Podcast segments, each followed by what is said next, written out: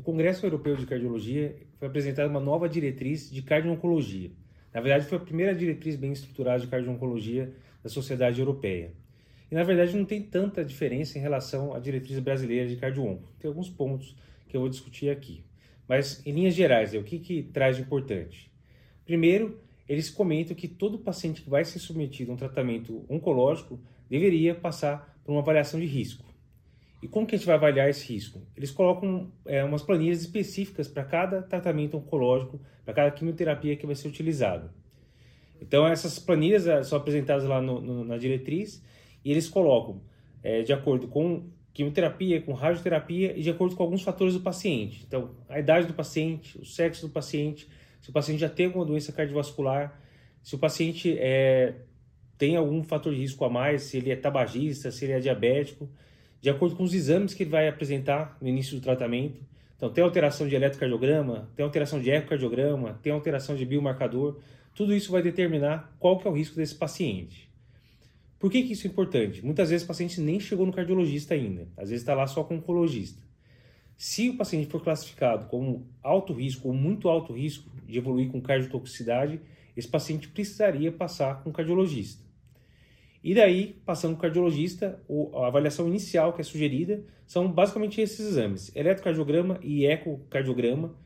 Aí eles pontuam de preferência para fazer um ecocardiograma 3D para avaliar a fração de ejeção, que seria superior ao 2D.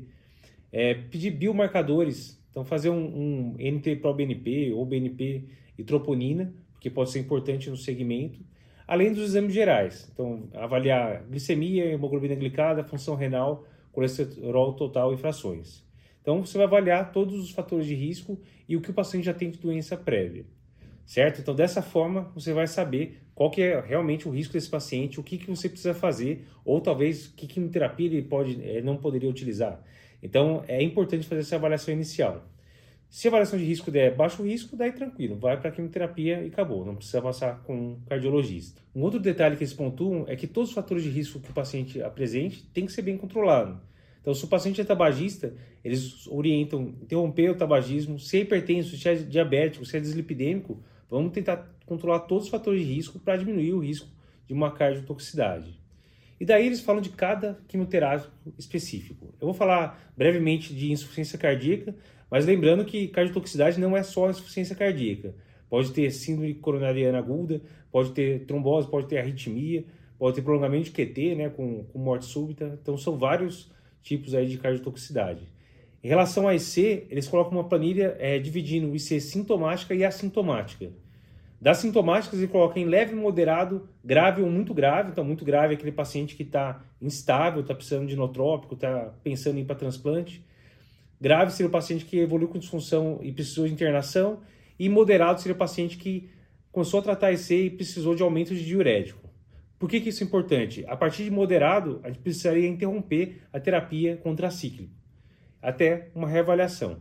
Entre os assintomáticos, eles pontuam mais a fração de ejeção. Então, fração de ejeção menor que 40% seria uma é, disfunção grave, entre 40% e 49%, eles pontuam como moderada se caiu mais de 10 pontos percentuais a fração de ejeção, ou se caiu menos de 10, se teve alteração de strain, pelo menos 15% do strain longitudinal global, ou elevação de biomarcadores como BNP e NT-proBNP.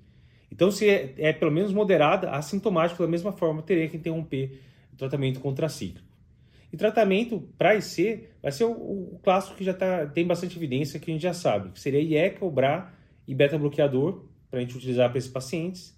Tem a opção de usar um dexarrazoxano, que é uma medicação que para pacientes de alto e muito alto risco de é, cardiotoxicidade com antracíclico também seria indicado.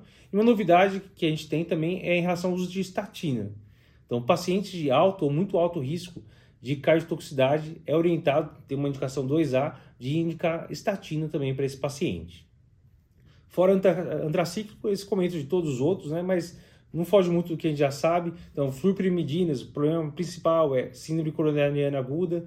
É, fala um pouquinho dos inibidores de fator de crescimento vascular, que pode ser utilizado para vários tratamentos de neoplasia renal, tireoide, é, câncer hepato é, celular que geralmente o problema principal é hipertensão, que você pode tentar controlar a hipertensão e voltar para o tratamento.